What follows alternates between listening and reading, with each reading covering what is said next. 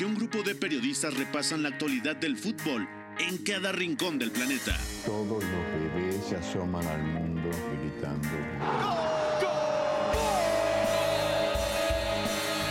Y como todos, quise ser jugador de fútbol. He sido el peor pata de palo que se ha visto en los campitos de mi país. Arranca Catenacho W, la casa del fútbol internacional.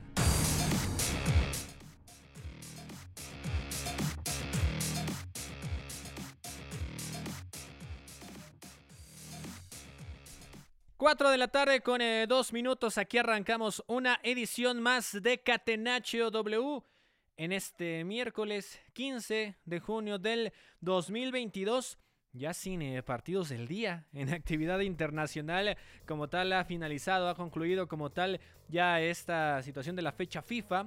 Sí vamos a platicar obviamente de lo que vivió anoche todavía la selección mexicana donde tiene un resultado que para nada es positivo. No sé qué tanto se le pueda tundir o no y lo estaremos analizando en eh, la siguiente hora, pero es una realidad que empatar ante Jamaica. No quiero decir que sea un equipo eh, demasiado sencillo, sin embargo no deja un buen sabor a pesar de que se mantenga como tal el invicto en partidos oficiales en este año calendario. Sabemos lo que se le debe exigir a un equipo como el mexicano que sigue siendo uno de los grandes de la zona a pesar de todo, a pesar de las irregularidades, a pesar de la convocatoria, que no tenga a las máximas figuras, que falten eh, por ahí incluso más de 10 jugadores importantes, se tiene que sumar más. Y no hablo tanto del marcador o lo de cuantitativo, sino mejorar el funcionamiento de esta selección mexicana del Tata Martino. Agradezco en la producción a FOM, Rodrigo Fernández de la Garza, al buen Jesús Guerra en los controles de este lado de los micrófonos. A nombre de Pepe del Bosque, titular de este espacio, los saluda con muchísimo gusto Gustavo Millares y saludo rápidamente a la mesa de trabajo que estará conmigo aquí en Catenacho W. Comienzo contigo, Beto González. Muy buenas tardes, ¿cómo estás? Hola Gus, ¿cómo estás? Abrazo para ti, para Fo, para Zurita, Memo, toda la gente que ya nos acompaña por acá. Bueno, hay mucho que, comentar, ¿no? El partido de México en Kingston fue bastante malo, francamente malo, y es algo que en general supera algunas expectativas negativas que ya teníamos desde ayer, más allá de que el 11 en general es lo que estábamos platicando. Y entraremos en ese tema y también en el mercado de fichajes, ¿no? Porque hay cosas interesantes que pues son humo, pero ya humo pues casi blanco, ¿no? Del que nos gusta transmitir, así como el que sale del Vaticano, ¿no? Exactamente. Mi querido Memo Navarro, también te doy la bienvenida a este Catenacho W. Muy buenas tardes, ¿cómo te encuentras? ¿Qué tal, Gus? Eh, pues feliz de, que terminó eh, la Nations League. Tenemos por lo menos un respiro para poder hablar de ello y no tener eh, tantos partidos eh, que comentar, poder entrarle más al análisis, aunque bueno, el fútbol de calidad como tal no ha terminado, ¿no? Porque hoy en la Liga de Medios W Deportes se enfrentará al Club América, así que eh, pues será un duelo de dos eh, conjuntos bastante importantes con mucha jerarquía. y hablando más del tema de selección mexicana, coincido con Beto, no hay mucho que platicar de un funcionamiento colectivo, de una evolución en cuanto al eh, al trabajo de Gerardo Martino, pero yo creo que lo rescatable, y ya hablaremos de ello, son esos nombres eh, que sí han dado un salto y que parece que se pueden sumar a una lista final. Y creo que a partir de individualidades, de cosas eh, más micro, más pequeñas, es como México podría llegar a competir en una instancia mundialista. Exactamente, ¿no? se tiene que pensar en cambiar muchas situaciones. No importa que voltees a otras latitudes con otras selecciones potencia y notes los malos resultados pues en todos lados está sucediendo, sí, pero a lo mejor México no tiene la capacidad individual para revertir estas situaciones en momentos clave, ¿no? Y ojalá pueda pasar los de otros mundiales que México se crece y también hace bien las cosas ante equipos grandes, pero no podemos estar dependiendo de ello. Eduardo Zurita, muy buenas tardes, bienvenido al Catenacho. ¿Qué tal, Gus? Buenas tardes, buenas tardes a Beto, a Memo, a Fo, a Guerrita, a todos los que nos escuchan. Muy feliz de estar por acá.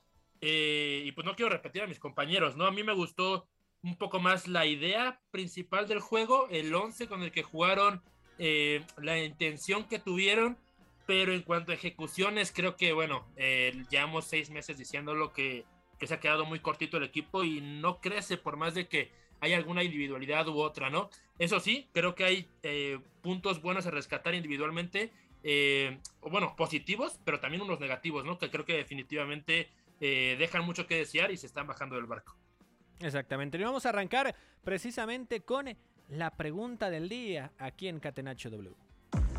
La pregunta del día. Non poteva farlo dagli Stati Uniti senza farlo giocare. Catenacho W. Y va encaminada precisamente a esta participación del equipo de Gerardo Martino en la Nations League, donde sí se lleva una victoria ante Surinam y un empate ante Jamaica del que estaremos ya profundizando en unos eh, minutitos. Después de esta fecha, ¿qué jugadores salieron más reforzados para subirse a la convocatoria del Tata a Qatar? Comienzo contigo, Beto González. Yo tengo dos nombres muy claros, ¿no? Eh, para mí, Luis Chávez y Fernando Beltrán van a tener que subir. Eso va a implicar que haya una caída importante y si la tiene que haber, bienvenida, qué bueno, sobre todo por lo que hemos visto individual y colectivamente en estos meses, ¿no? Es una cosa atada de la otra, siempre van a tener que ver y en general eh, hay nombres en esta selección que es difícil seguir viendo y sobre todo porque no encajan de alguna manera por el rendimiento individual que tienen, más allá de que en el, en el rol puedan sumar algo, ¿no? Más allá de que el rol que pueda tener Martino para ellos pueda ser positivo. Yo me quedo con ellos dos, sobre todo por lo que hemos visto en estos partidos. Luis Chávez, sobre todo, eh, ante, ante Jamaica ayer, me parece que es un, es un partido que deja de muchas soluciones, tanto por detrás como por delante de la línea de la pelota, muy versátil y además con un pie zurdo fantástico. Y Fernando Beltrán, que no ha tenido tanta suerte con las decisiones de Martino en el sentido de cómo encajarlo, sobre todo porque el día, por ejemplo, eh, el otro día que, se juega un amistoso, no termina por. Eh, recuérdenme en qué partido amistoso juega junto con Guardado en los interiores, pero justo es contra Ecuador, tienes toda la razón. Juegan Guardado y Nene y a mí me da la impresión de que no se puede tener a ambos en un mismo once, ¿no? Tendrían que alternar. Por ahí me parece que sí, era verdad que tenía que jugar Andrés Guardado, pero me parece que era uno u otro, ¿no? Nene no tiene tanta suerte a nivel con balón en ese partido, pero sí me parece que eh, sumó muchas cosas que lo pueden volver un candidato serio a subirse a esta lista. Yo me quedo con Luis Chávez y Fernando Beltrán. Es difícil encontrar eh, cuestiones positivas, tal vez en el rendimiento en partidos de ese tipo y más cuando no se da un resultado eh, positivo, pero si en lo individual, claro que se puede aprovechar. ¿Quién consideras que lo aprovechó mejor, Memo Navarro?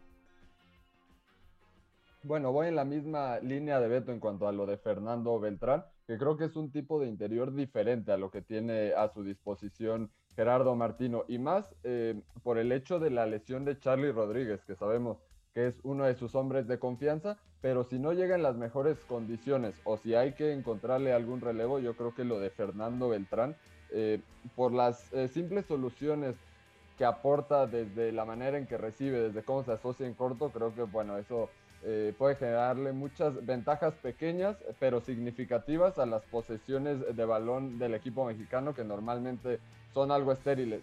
Sin embargo, creo que el nombre que ayer más me sorprendió y que tiene, eh, creo yo, bastantes posibilidades si tiene un buen torneo con Pachuca, otro buen torneo, mejor dicho, es lo de Kevin Álvarez como lateral derecho. Eh, sabemos también que, que, Jorge Sánchez está prácticamente pues ya en la, en la mesa para ser el titular en la Copa del Mundo, difícilmente alguien lo va a quitar de su sitio, pero el rol de suplente o alguien con quien pudiera alternar no está del todo claro. Eh, Luis El Chaca Rodríguez, bueno, eh, tuvo una caída tremenda en, en, los últimos dos años. El eh, chico de LA Galaxy, Julián Araujo, creo que tampoco en los pocos minutos que ha tenido no ha mostrado algo diferente y ayer eh, Kevin Álvarez demostró tener un gran despliegue físico, mucho recorrido, también cosas con balón y al ataque por dentro y por fuera se suma bastante bien como lo vimos eh, con Pachuca simplemente en la final que creo que pudo haber marcado varios goles incluso. Eduardo Zurita, ¿tienes alguna respuesta diferente o por ahí algo al otro eh, polo, ¿no? Pensar en quién de plano tal vez no pueda ser eh, una vez más tomado en cuenta por el Tata. Eh, bueno, en cuanto a los que más se subieron al barco, yo creo, no, no hay duda, ¿no? Yo me quedo con el tridente que ya mencionó Memo y Beto. Me parece que algo que les hace muy bien a estos tres jugadores en cuanto a entrar al, ecosistema de selección mexicana es que como este equipo es tan plano, tan eh, uni, con un solo ritmo, jugadas muy similares sin eh, salirse del guion. Eh, lo que hacen ellos tres eh, se ve mucho, ¿no? Ayer lo que decía ya Beto, creo que Chávez agita mucho el árbol, creo que Beltrán todo el torneo con Chivas nos ha enseñado cómo en esa combinación en dos, tres pases cambia el ritmo y provoca que pasen cosas en el juego. Lo mismo un poco Kevin Álvarez desde el costado derecho, que creo que atacando es mejor que defendiendo, pero se nota su presencia. Entonces creo que los tres, incluso le veo posibilidades, yo diría a Chávez y Álvarez, de seguir en el ritmo, eh, jugar varios minutos en la justa mundialista. Y me gustaría mucho. Eh, en cuanto a la otra pregunta, nada más para terminar, creo que el tema de, bueno, está Eric Lira, que no juega ni un minuto en toda esta gira de partidos, de los cinco partidos, no juega un solo minuto, entonces creo que está muy descartado. Y luego hay algunos que eh, a mí, por ejemplo, me gustan mucho, pero que en la selección la verdad les fue muy mal y ya tiene el Tata Martino el pretexto perfecto para no subirlos, ¿no? Y me refiero al caso de Jesús Angulo, que llevaba para mí haciendo un año muy bueno en Atlas, en Tigres, eh, desde los Juegos Olímpicos, de hecho, y creo que en la selección se vio muy mal. No creo que vuelva mucho, al menos de aquí a Qatar, y el otro nombre que quiero resaltar es el de Gallardo, que por más que sea el, más consentido de Martino, porque es el que más minutos ha disputado bajo su tutela, eh, la verdad es que lleva también una caída de nivel muy grande en la que ya está siendo muy difícil defenderlo. Sí, exactamente. No, lo, de Jesús Gallardo, a ver, sabemos que no lo va a bajar. O sea, yo no veo forma siquiera de que no lo incluya como tal en la convocatoria de ahí. A que sea un protagonista, yo creo que ahí sí puede que haya perdió terreno y eso por la forma en la que el Tata se casa con eh, muchos futbolistas, pero sí puede ser incluso desesperante, ¿no? Lo que sucede en esa banda izquierda que sabemos que nunca ha sido la posición, eh, digamos, original con la que creció futbolísticamente Jesús Gallardo, pero después de tantos años sabemos que algo también tuvo que haber aprendido y creo que el nivel no ha acompañado con esa experiencia que debería tener ya en la posición. Vámonos de lleno con el análisis y precisamente a escuchar uno de los goles de este México 1, Jamaica 1. Nations Cup.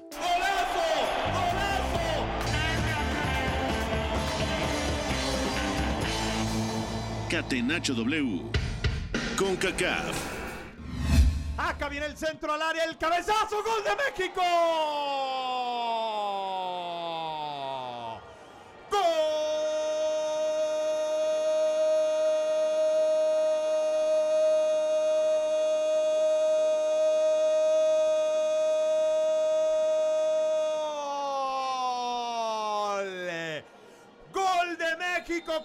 Sólido de Romo.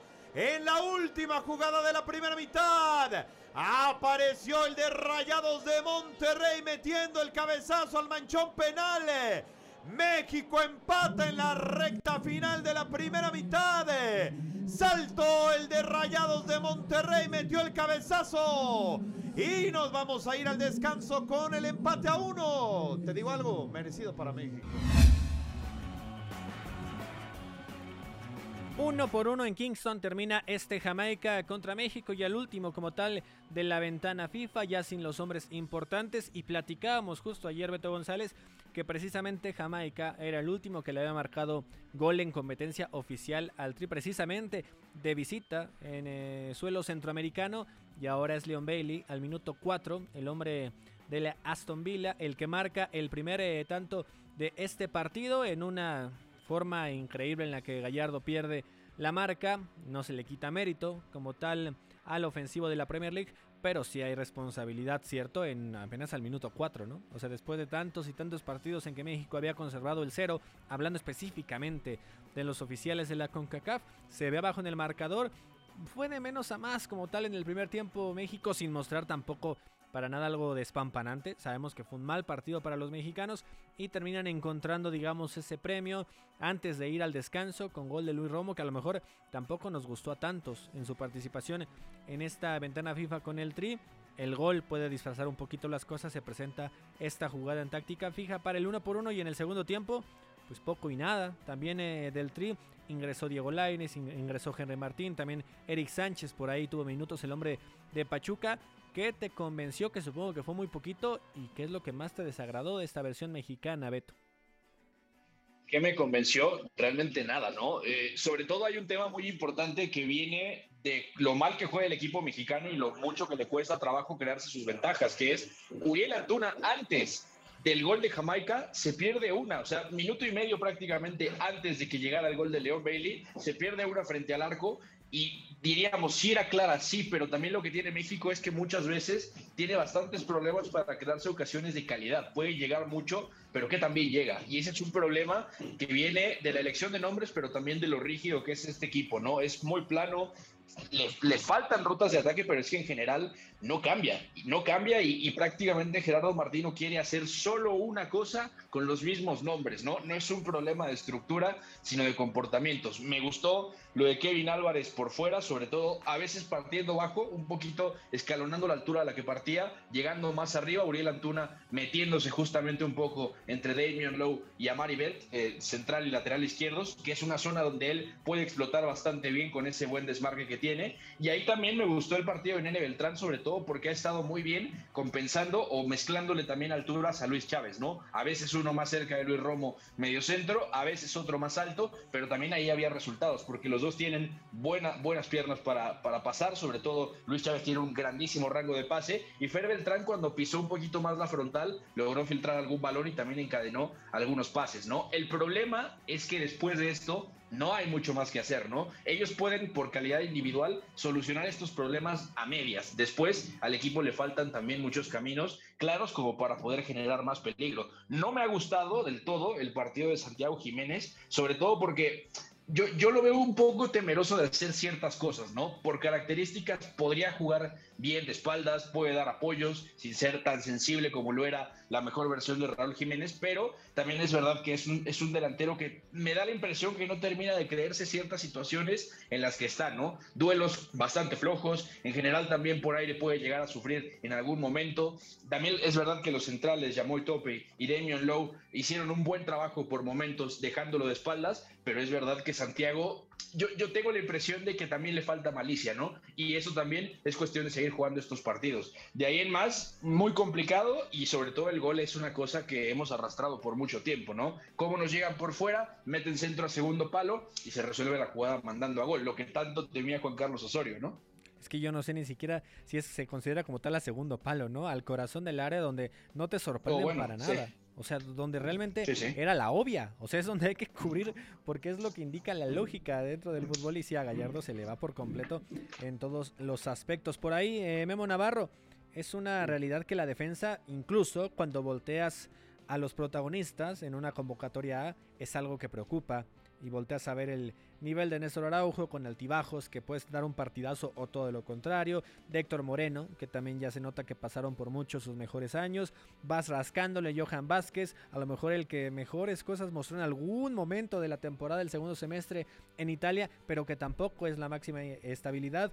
Y ahora, con los que alinean contra Jamaica, que precisamente es un angulo, como ya eh, se comentaba que ha estado bajito de nivel con la selección mexicana, un eh, Catita Domínguez que tampoco digamos que es un defensa top, ya experimentado, Gallardo, lo que ya hemos estado marcando, es decir, volteas a ver todas las opciones y claro que preocupa la defensa, ¿no? Y lo de lo de Kevin Álvarez, pues sí, de menos a más porque así va evolucionando en su carrera, puede ser de lo que más se rescate.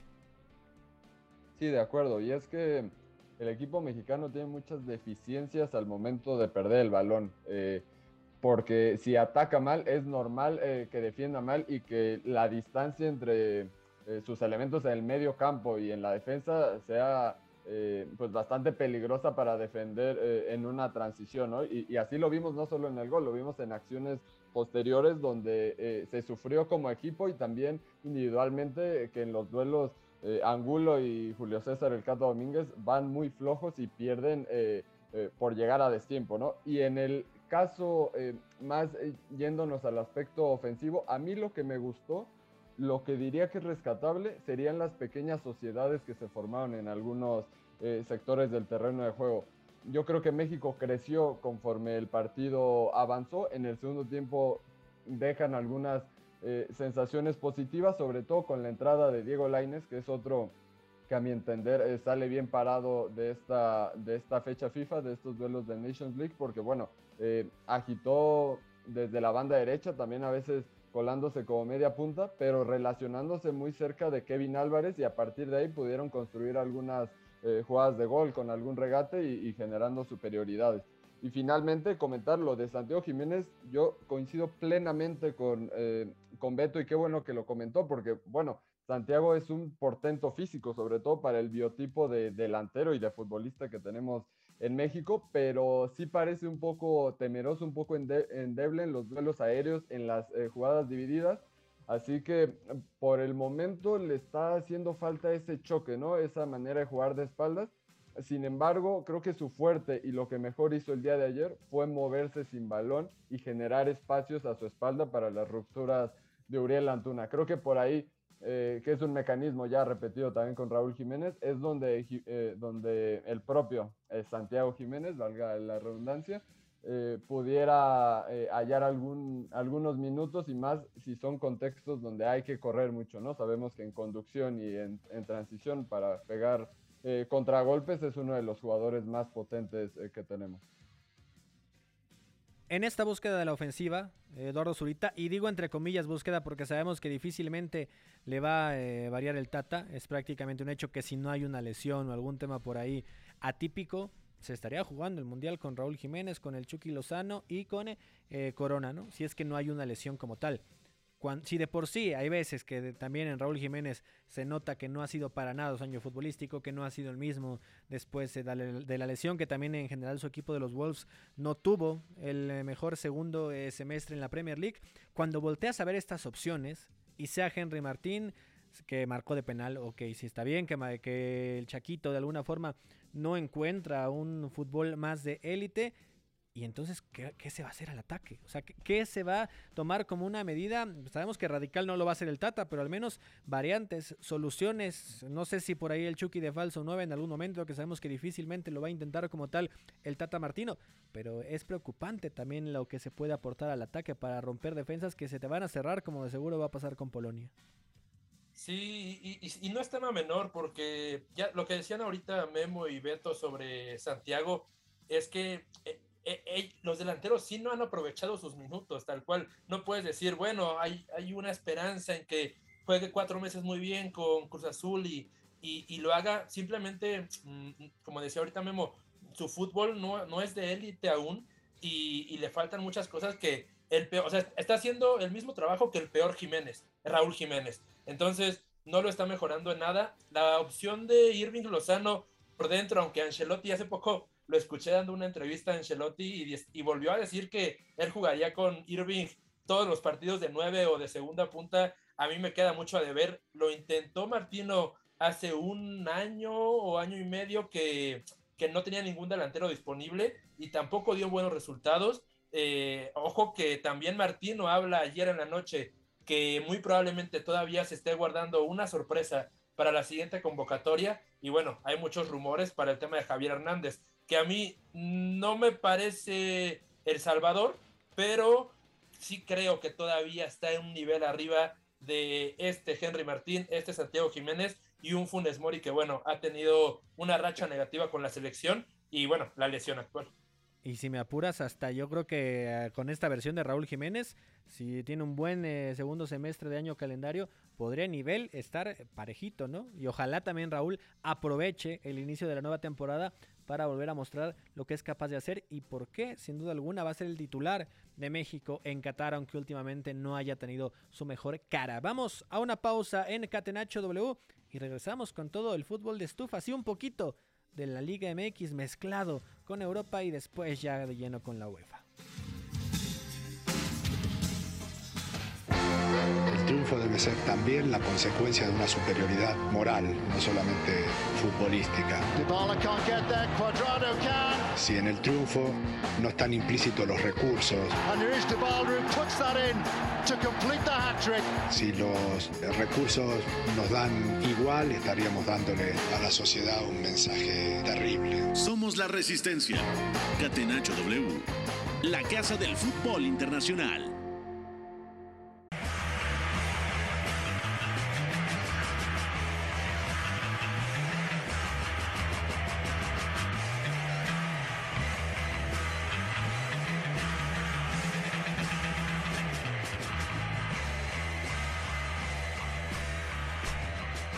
4 de la tarde con 30 eh, minutos de regreso aquí en W Deportes en Catenacho W. Ya platicamos en la primera hora, la primera media hora, perdón, del rendimiento de la selección mexicana y empecemos a tocar otros tópicos. Antes, le damos la bienvenida a Iñaki María y vas de lleno con tus redes sociales. Al momento en el que saludas, ¿cuándo te había pasado eso, Iñaki?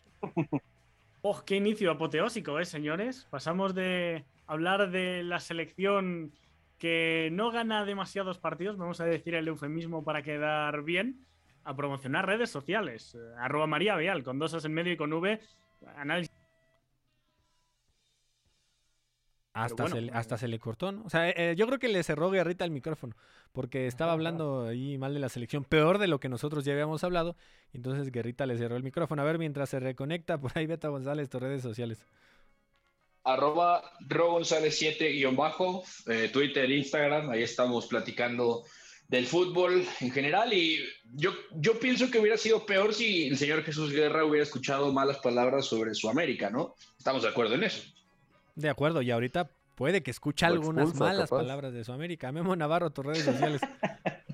En Twitter y en Instagram como arroba Memo Navarro guion bajo, pero eh, quería decir que como quiero darme algunos lujos, irme de vacaciones como el señor Ajá. Pepe del Bosque, pues bueno, dejo aquí mi LinkedIn también para que me contraten, me den más trabajo. Guillermo Navarro OnlyFans. García. Sí, Pero- pero Guillermo véndete. García, Véndete, ¿qué que sabes me hacer? contacten, periodista, eh, eh, scout, todo hacemos aquí. Talachero, ¿no, Memo? Tal- talachero también por partido, cobramos eh, una buena feria, así que pues, para lo que necesiten aquí estamos. Y buen defensa central, ¿no? Pues cumplidor. A ver, repite, repite LinkedIn para que no se quede ahí nada más. LinkedIn Guillermo Navarro García. Ahí nos pueden encontrar, contactar, seguir o eh, ser amigos, no sé cómo se llame, la verdad. Aprovecho quiere- para ver si se necesita amigos. Sí, para decir, ¿se me escucha ahora? Sí, ¿no? ahí estás, ahí estás, Iñaki. Para decir que no sabía, esto es bastante fuerte, que Memo se llamaba Guillermo. Dato random. ah, del día. bueno, ¿En verdad? cualquier cosa. No tiene nombre de central. No, es que, es que creo que en España no es común esto, porque cuando Ochoa fue a jugar eh, al Granada y al Málaga, me parece que creían que Memo era como un apodo como independiente de... Ah, Sí, yo pensé que Iñaki nos estaba troleando. No, no, Bueno, no, está Guillermo Maripán, ¿eh? En el Mónaco, ojo.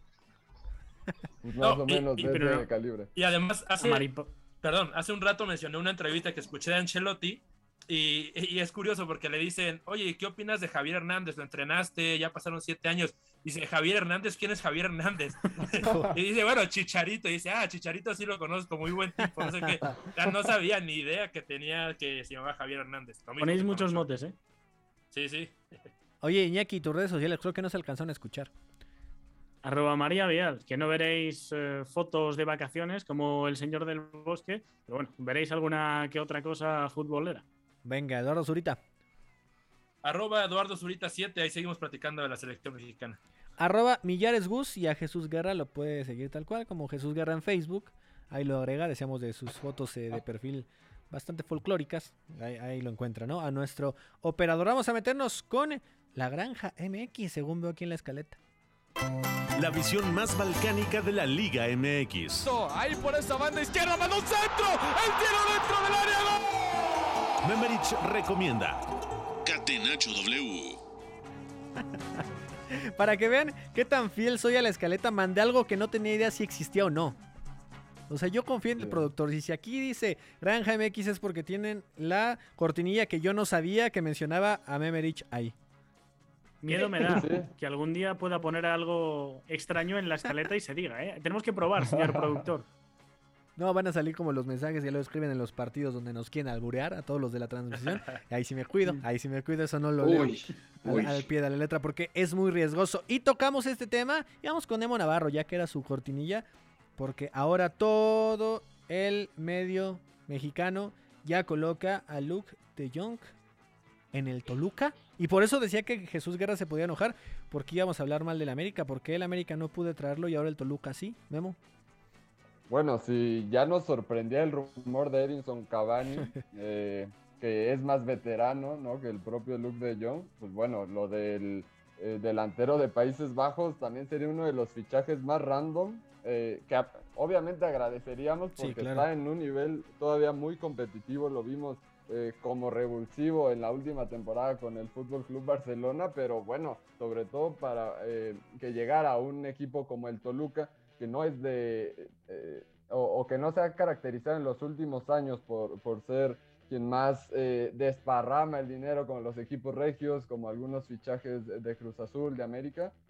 pues bueno, sería espectacular verlo. Ojalá que se concrete y además porque Toluca se está reforzando bien después de un primer torneo difícil para el equipo de Ignacio Embriz, ¿no? También ya confirmaron el fichaje de Marcel Ruiz para jugar eh, ahí en la media punta, seguramente atrás de De Jong en caso de arribar, y se desprendieron de Alexis Canelo, que era eh, su delantero eh, estrella, pero de características más agresivas, que iba mucho más al desmarque y, y, a los trazos largos. Así que vamos a ver si en esta figura de De Jong podría encontrar Ambris algunos mecanismos en los cuales construir o reconstruir al equipo y darle una contundencia en el área, en, esa, en ese remate que, que bueno, está al alcance de muy pocos delanteros en México, quizás solo de Guiñac, ¿no? Sí, antes eh, que de abordar en qué tanto podría ayudar al Toluca, que sería demasiado y sería yo creo que un eh, top 3 de los delanteros en la Liga MX. Iñaki María, ¿qué se menciona de aquel lado, en el otro continente? ¿Qué tanto has escuchado de tus eh, colegas españoles o tú mismo lo que hayas podido averiguar de lo de Luke de Jong? Que salga del Barcelona, sabemos que sí es una completa realidad, que venga a la Liga MX. ¿Será neta para que te aprendas la palabra? Sí, más o menos eso por contexto ya sé lo que es, pero eh, confirmo que por aquí eh, lo de neto y neta eh, significa otra cosa diferente. Bueno, de Luke de Jong yo creo que se puede decir que ha dado un rendimiento óptimo en el Barça para el rol que tenía, entendiendo que era tercer delantero muy específico para colgar balones y en los últimos minutos acabar marcando diferencias. Creo que ha jugado un papel fundamental ha dado varios puntos, incluso jugando, ya digo, pues 7, 8, 10 minutos. Creo que hay tres partidos que llega a marcar en este tramo final, varios que dan puntos. Recuerdo uno contra el español, por ejemplo. Y respecto a su continuidad, parece que, no va a continuar en el Sevilla porque era un jugador cedido y por lo tanto, pues eh, entendemos que la opción es bastante viable si económicamente se satisface al equipo hispalense. A ver, hay que entender eh, por ahí, Beto González, que Luke de Jong. Así ya no terminó con tanto protagonismo en la segunda parte de la temporada. En algún momento de la misma fue un hombre importantísimo para el Barcelona. Y menos de un año después estaría con opciones viables de llegar a la Liga MX. De ese tamaño puede ser. Sí, no, de, acuerdo. Y, además hay un tema importante que es... Ahí te escuchamos un poquito lejos, Beto, si te acercas a tu micro. a ver si se corrige. Ahí estamos bien. Ahí estamos. Un poquito mejor. Tú, tú grítanos. Ah, bueno, bueno. Eh, no, gritar va a gritar, por ejemplo, el señor Sebastián Alarcón. Que está no, no, no, se escucha, se escucha bastante lejos, ¿no? Zurita, tú no grites, tú habla normalito. Sí, te, te, te, te, cubro, Beto, para que te acerques un poquito más al micrófono. Eh, eh, sí, es, sí es, o sea, es un fichaje de calibre, ¿no? Porque más allá de que sea cedido y de que fue circunstancial eh, cómo llega a Barcelona, porque estaba Kuman y faltaban delanteros, eh, termina para mí revalorizándose, porque como decía Iñaki, creo que juega 600, 700 minutos en la temporada y termina marcando 10 goles, o sea, es casi a promedio de gol por partido. Eh, con Sevilla en algún momento fue importante para la última Europa League, si no me equivoco. Eh, en el, de hecho, en el tiempo en el que llega Javier Hernández Chicharito al Sevilla, comparte delantera con él y eran las dos opciones que tenía el equipo hispalense. Entonces, no es poca cosa, creo que eh, ya está casi seguro de darse y que puede llegar a romper la liga, sobre todo si el equipo de Ambriz, el Toluca, funciona bien con sus fichajes. No es un delantero autosuficiente como Iñak, eso sí que querría dejarlo muy claro como a los, a los aficionados de la Liga MX, a los aficionados del Toluca. Eh, no va a tirarse afuera del área y va a ir a la izquierda y va a meter ese golazo de Gignac que siempre mete con la derecha al ángulo. Es más, de que si el, si el equipo funciona y le ponen las pelotas en el área, él las va a meter a como dé lugar. Eh, yo confío en Ambris y confío mucho en el mercado que está haciendo el Toluca, porque más allá de De Jong, eh, suenan muchos nombres que parece que le pueden ir muy bien. Sí, a ver, voy a dar la lista más o menos de, los refuerzos de Toluca. Me dicen si se me va alguien. Es el caso de Tiago Volpi, la portería de Marcel Ruiz, apenas muy reciente. Eh, el tema, digo, es todavía joven, sabemos que se ha estancado un poco el volante mexicano. De Jan Meneses, también para jugar por afuera. Fernando Navarro, sea lateral o volante, también como lo mostraron en Pachuca por derecha, Andrés Mosquera, Sebastián Saucedo, que sí va a ser la banca de, este equipo eh, choricero, me cae muy bien, pero pues es la, es la realidad, y ahora sería Luke de Jong, ¿no? Esa serían eh, los refuerzos de un Toluca que se vio muy mal, Beto González, no sé si ya te, tengamos de vuelta, que se vio muy mal eh, el cuadro mexiquense, ¿no? En el torneo que, que ya terminó. No, de acuerdo. Y, además le faltaban piezas a Ambriz para poder hacer funcionar la idea que él tenía, porque no se nos puede olvidar que cuando él empieza a montar ese 4-2-3-1, que luego también por los malos resultados y sobre todo el mal funcionamiento, se vio obligado incluso a probar una línea de tres que también sale igual de mal o, quizá peor. Usaba a Carlos Guzmán, este chico lateral que fue campeón del mundo en el 2011, sub-17 con el Potro Gutiérrez aquí en México, en ese rol que tenía Fernando Navarro en el León, ¿no? Un lateral que partía abierto, terminaba por dentro en zona de doble pivote, quizá en zona de interior derecho, y la verdad es que habían cosas que podían rescatarse, pero no era ni de cerca lo que es Fernando Navarro. Tan es así que Fernando Navarro ha sido importantísimo en el Pachuca, entrando de cambio en el doble pivote como mediocampista, ¿no? De ese calibre es el fichaje de Fernando Navarro. Está también lo de Marcel, que Marcel con el gallego Méndez en, Tijuana mostró algunas cosas interesantes, de media punta, también como interior, hubo ahí algo bastante bonito de ver, y los demás, bueno, es que ya, ya sí a ver, vamos a ponerlo de esta manera. Sin Luke de Jong, el mercado del Toluca era muy bueno, pero con Luke de Jong estás firmando un, mercado pues, prácticamente galáctico para lo que se usa en la Liga MX, porque estás sacando futbolistas que fueron importantísimos en su día en equipos protagonistas, lo de Jan Meneses, lo de Fernando Navarro, Marcel, que todavía tiene un techo altísimo, y lo de Sebastián Saucedo, que era un recurso interesante para Andrés de Línea en Pumas, aunque luego también empezó a caer un poco, ¿no? En general, es un mercado tremendo, cuaja perfecto, y lo de Luke de Jong, habrá que ver cómo, cómo cae, sobre todo por lo que decía Zurita. Si la gente espera ver el Luke de Jong eh, un delantero que sale del área, que juega de espaldas, que cae a zonas de media punta y que juegue como André Pierre Gignac, seguramente no, no lo va a encontrar, porque no es ese jugador y que sea muy buen delantero, no lo va a hacer cambiar en la Liga MX, aunque vaya un poco más sobrado contra otros, ¿no? Luke de Jong es el que es, es un delantero de área, un gran rematador, buenísimo para bajar juego directo, para chocar con defensores. Así que imagínate lo que puede producir este Toluca, sobre todo con Meneses, con Navarro, también Marcel. Eh, también podíamos estar hablando de lo que puede sumar ahí Alexis Canelo cuando juega por fuera, o bueno, que suele jugar por fuera. Es un equipo que tiene todo el sentido y ahora sí está hecho a la medida de la idea de Nacho Ambrés que no se nos puede olvidar es el León que construyó, ¿no? Fue el mejor equipo de México tranquilamente por un año. Sí, que cuando tiene las bases, Nacho Ambriz lo va a hacer bien o muy bien en la Liga MX y va a ser un torneo bastante interesante para seguir al Toluca. Dejemos la granja de Memerich, vámonos con el mercado de fichajes de la UEFA. Mercado de transferencias. What have you got your sights on? Catenacho W.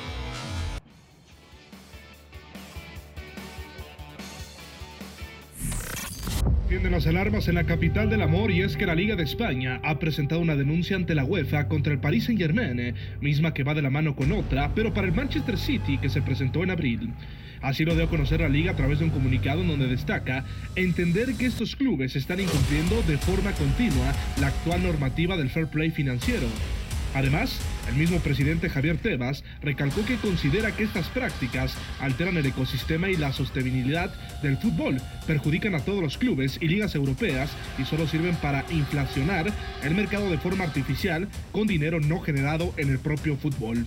Además, la liga también recuerda que las denuncias en contra del City, que se han presentado en abril y que justamente esta semana las hilaron con las del PSG, y lo recalcan con que, aunque no se descarta que en los próximos días se realicen ampliaciones de alguna de estas denuncias con las aportaciones de nuevos datos. El asunto no solo quedaría ahí, ya que Tebas también apunta que en Suiza la Liga Española está estudiando diferentes opciones de representación con motivo de diferentes conflictos de interés de Nazar Al-Khelafi derivados de sus diferentes cargos en el PSG, UEFA y Bain Sports. Informó Luis Vázquez. Iñaki María, te ofrecemos una disculpa por, haber dedicado tanto tiempo a la selección mexicana y después a la Liga MX. ¿Qué sucede? con este tema en España, esta denuncia como tal de la liga hacia el PSG y hacia Manchester City por este fair play financiero que sí dice que afecta al fútbol global. Sí, noticia de hoy que ya era un secreto a voces, ya lo anunció el propio Tebas la liga denuncia al Paris Saint-Germain y al Manchester City entendiendo que infringe las normas del fair play financiero. Pues bueno, eh, tampoco de momento hay mucho que, que, resaltar. No es la primera denuncia. Han emitido un comunicado donde aluden a que ya hubo una denuncia, si no me equivoco, en 2019 y 2018, estoy viendo, corrijo, y bueno, pues aquella vez el TAS fue quien salvó a los dos denominados clubes Estado y en esta vez veremos. Desde luego que hay una diferencia notable eh, con las normas que se aplican en, en la Liga Española a la hora de inscribir jugadores con las que rigen la Liga Francesa con el Paris Saint-Germain y la liga inglesa con los dos equipos de Manchester realmente porque hay que decir que el United gasta más dinero que el Manchester City y debería percibir menos ingresos porque eh, varios años recientes no se ha terminado metiendo en Champions y a ver en qué acaba todo esto, porque luego también cita que hay conflicto de intereses, entendiendo que Nasser Al-Khelaifi, eh, particularmente, es presidente del Paris Saint-Germain, es presidente de la Asociación Europea de Clubes vinculado con la UEFA y por ahí también tiene eh, Sports. Eh, derechos, que es una cadena que emite partidos, así que bueno, todo bastante jurídico y tenebroso, pero apunta a que hay una nueva guerra en términos de Superliga, etcétera, con los mismos implicados. Sí, además, eh, compañeros, algo que quieran agregar, los temas polémicos que han existido en relación, ¿no? Eh, lo de Mbappé, que obviamente es otro, otro tema, otra línea muy diferente, pero que se iba en torno a estarse también picando la cresta. Sí, no, de acuerdo. Y, esto Javier Tebas a nombre de la liga y con la liga no lo hace porque a ver, hay un precedente de que el, Paris Saint Germain ha abusado de todo el capital que tiene y de todas las influencias que maneja para renovar como lo hizo Kylian Mbappé, ¿no? Para hacer los fichajes que ha venido haciendo ya de forma considerable desde el 2015 para acá, porque es cuando realmente hay un, hay un cambio de ciclo y luego en el 2017 cuando se inaugura esta era de billones y billones con Neymar y demás, ¿no? Neymar, Messi, etcétera. Lo hace, sí por eso, pero lo hace porque también siente que la Liga Española no va a competir con ellos, no puede competir con ellos. Y es verdad que la denuncia es, es válida por lo que está pasando, es válida porque esos clubes hacen daño por la forma en la que hacen las cosas, pero también las razones son, son las que son. Un poco el caso Mbappé, un poco lo que puede llegar a decir el Real Madrid presionando para denunciar al Paris Saint Germain y hacerlo por otra vía, y un poco él, la ley española se va a seguir quedando atrás, ¿no? Así que es, es muy complicado porque en general todo el mundo va a presentar en algún punto un conflicto de intereses, y de eso nadie se va a escapar. Claro, al final lo que están alegando es que Manchester City y Paris Saint Germain tienen el dinero para inscribir a este tipo de jugadores, no por ingresos directos, sino más bien indirectos con empresas puente, eh, no lo cita textualmente, pero... Eh, con dinero de un Estado. ¿no? Claro, a través de dinero- esas empresas. Exactamente, dinero que inyectan, que Claro. entiende que no, no es ingresado por méritos deportivos, vaya. Y quedándonos en España, ya un poquito hablando más de lo futbolístico directamente, por ahí Memo Navarro se anuncia precisamente en este miércoles que Dani Alves saldrá del Barcelona después de que llegara a salvar por ahí un poquito el barco, reforzar en esa posición. Tuvo buenos partidos, otros no tanto, pero fin de una hora- era también importante como ya lo vivió Marcelo apenas en su despedida muy reciente del equipo rival. Sí, duró poco esta segunda, eh, esta segunda etapa de Dani Alves en el Fútbol Club Barcelona, eh, que si bien dejó buenas sensaciones en sus primeros encuentros, sobre todo porque lo vemos que a pesar de su edad eh, sigue manteniendo un nivel físico, competitivo y técnico superlativo, ¿no? De, absoluta élite con la cual podía contribuir eh, al equipo de Xavi. Sin embargo, esta decisión de dejarlo fuera de la Europa League, quitarle algunos minutos y relegarlo un poco al banquillo, creo que al final marcó eh, que, que ni una parte ni otra quisiera prolongar este, este vínculo. Y también decir que, eh, bueno, desde mi punto de vista, esta libertad que se le tenía que dar a Dani Alves como lateral derecho, casi como un interior por derecha, sabemos que puede jugar muchas posiciones, eh, era un tanto perjudicial eh, para este equipo que estaba en plena reconstrucción y que necesitaba más disciplina táctica en todas sus líneas, ¿no? Ya lo podrá comentar mejor eh, Zurita quizás, pero, pero sí me parece que cuando lo vi en el campo, eh, a veces ese, esa anarquía eh, le salía jugando en contra a Xavi y sobre todo al momento de la pérdida del balón, ¿no? Ahí creo que, que es donde ya no aportaba demasiado. Sí, Lalo. Sí, yo, yo creo que, que como solución a corto plazo y así estaba planeada, estuvo bien tirada la jugada. Eh, el vestuario necesitaba esa experiencia, jerarquía, incluso esa calidad superlativa que te diera un poco de puntos, de coraje, de, de saberte poderoso en, los partidos. Eh, sin embargo, lo que menciona Memo es importante, aunque a mí sí me cuadraba como una segunda opción, como un jugador un poco suplente. Quizá no es lo que Dani busca tampoco para, para su final de, carrera y por una cosa u otra termina saliendo, ¿no? Lo que a mí me preocupa ahora es cómo está pensado llenarse esa posición, porque vuelven al, al plan original donde está Sergi Roberto recién renovado, eh, Serginho Dest que nunca ha terminado de dar el salto y, no sé si sonaba Spilicueta, sonaba Masraoui, eh, las dos cosas se han caído un poco a lo largo de los meses. No sé si haya plan para traer otro lateral o se va a volver a jugar como ya se ha jugado los últimos dos años. Beto González, otras novedades en el fútbol de estufa por ahí, según Sport Build y también eh, Fabricio Romano, se acercaría la llegada de Sadio Mané al Bayern Múnich, quien estaría haciendo una oferta ya eh, formal por el ofensivo senegalés. Sí, de acuerdo. Ya hay términos acordados, según lo que comentan tanto Bill como Fabricio Romano. Y sobre todo lo importante es que por fin el Bayern alcanzó las exigencias que tenía el, Liverpool, ¿no? Habíamos hablado de 30 a 35 millones de euros más los bonos, lo han superado, han llegado cerca de la barrera de los 40 y a partir de ahí entonces es que Sadio Mané va a llegar al Bayern Múnich, ¿no? Que decía justamente eh, estos medios y sobre todo un poco en Alemania lo que se hablaba, que Sadio Mané solamente estaba considerando ir al Bayern Múnich, ¿no? Desde que le comunicó a Jürgen Klopp y a Liverpool ese deseo por salir, solamente ha habido una opción y esa ha sido el Bayern y el Bayern se puso a trabajar muy pronto, así que ya está por concretarse y eso significa que habrá que colgarle una buena medalla a Hassan Salihamidzic, al famoso brazo, por, por haber hecho esto eh, por conseguir un fichaje de un futbolista que no solamente quería venir, sino que el Bayern sabe que de alguna manera va a necesitar, sabe que lo va a necesitar y además se va se va a compaginar con un mercado, con un verano en el que por ahí habían ciertos disgustos, sobre todo porque Julian Nagelsmann quería ciertos objetivos, incluyendo, por ejemplo, a Nico Schlotterbeck, que al final termina yendo al Borussia Dortmund junto con Niklas Zule, y al final no se concretó, ¿no? Había por ahí algunos desacuerdos, pero este fichaje tiene que ser un bálsamo 100%. ¿Cómo queda eh, parado, colocado tal cual Liverpool Iñaki María? Si se concreta ya esta salida, lo de Darwin Núñez y demás cambios que pueden existir, también tomando en cuenta que ya se le dará protagonismo inicial y ya como un elemento de los tres principales a Luis Díaz? para mí Mané es insustituible, absolutamente insustituible porque te juega en cualquier demarcación de ataque, en todas es diferencial, se ha demostrado que tiene ese veneno jugando como nueve, esa forma de media puntear de Firmino tan característica, yo creo que estaba emulándolo en muchos partidos bastante bien, cuando faltaba Sala jugaba incluso en derecha y ahí también aportaba pero es un jugadorazo, para mí el mejor del Liverpool esta temporada. Con Senegal lo vemos también en otro contexto muy diferente brillar con luz propia.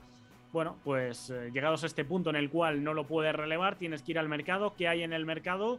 Darwin Núñez. Cierto que el precio no es muy modesto, pero bueno, si al final tienes el dinero, pues era uno de los objetivos que podía haber en el mercado, un jugador moldeable. Y bueno, pues se acaba cumpliendo esto de club de delantero que te gusta cuando te enfrentas a él y te hace daño. Veas el caso de Diogo Goyota, del propio eh, Mané, Salah, eh, Minamino incluso, Luis Díaz esta misma temporada en fase de grupos, pues han acabado reclutando también al que estuvo cerca de darles un susto en esos cuartos en Anfield de Champions. Y se va Minamino, además, se va a ir Minamino, o sea, es un hecho también. para el Leeds. Exacto. El Red Bull Leeds. Y por ahí Memo Navarro siguiendo con eh, Inglaterra, pero en el rival en el que ha competido al máximo, al lado de Liverpool, el City, estarían saliendo Gabriel Jesús y Raheem Sterling y a buscar renovarse, es decir, también cambiar, eh, digamos, jugadores valiosos por otros que andan por el mismo precio, me imagino. Sí, con las salidas de Julián, con las llegadas, mejor dicho, de Julián Álvarez y de Erling Haaland, eh, de alguno tiene que desprenderse. Yo creo que será Gabriel Jesús el elegido. Raheem Sterling, bueno, es de la confianza de, Pep Guardiola y por ese flanco izquierdo creo que todavía tiene algunas cosas por aportar y, sobre todo ya en el sistema de, de Pep en donde está tan asentado después de algunos años. Pero yo creo que Gabriel Jesús eh, por una cifra de 50, 60 millones de euros, creo que fácilmente podría hacer caja para, para poder recuperar eh, esa inversión y también para poder eh, fichar a algún jugador más que haga falta en el medio campo si hay alguna, si hay alguna salida, sobre todo que se hablaba eh, de Ika y Gundogan que, que, podría dejar el club. Pero después de ese gol memorable, el gol del título contra el Aston Villa, yo creo que le darán otro añito, ¿no? Estamos llegando ya al final de Catenacho W. Beto González, muchísimas gracias. Gracias a ti, Gus, a todos, un fuerte abrazo, nos escuchamos mañana. Y ojo al mercado de verano que pueda ser el Leeds, ¿eh? porque se va a armar de forma interesante. Eduardo Zurita, nos vamos. Gracias, Gus, un gusto como siempre. A ver qué tal resulta esa jugada de Gabriel Jesús en otro equipo. Creo que se puede destapar un poco de lo que lo hemos visto hasta ahora en el sitio. Venga, Memo Navarro, muchas gracias y ya en la noche guías eh, por el buen camino al equipo de W Deportes, por favor. Gracias, Gus. Un abrazo para todos. Pues bueno, si no estoy mañana, ya sabrán por qué fue. Que eh, quizás no me pueda parar. Esta liga de medios, ¿no? Tiene que salvar el barco, Memo Navarro. Iñaki María, muchísimas gracias. Buenas noches allá en España. Nada, un placer como siempre. Un abrazo a todos y eh, Forza México, AUPA México o Larga Vida México, el lema que tengáis. Empatamos con Jamaica. Qué barbaridad. Gracias a Fo en la producción, a Jesús Guerra en los controles, a nombre de Pepe del Bosque, se despide de ustedes Gustavo Millares. Pásela bien.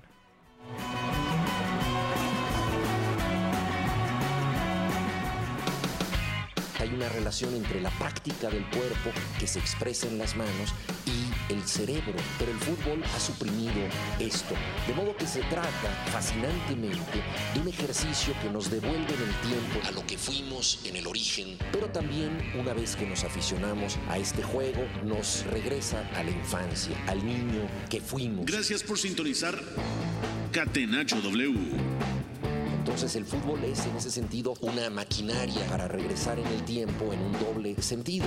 Por W Deportes, la frecuencia del fútbol internacional.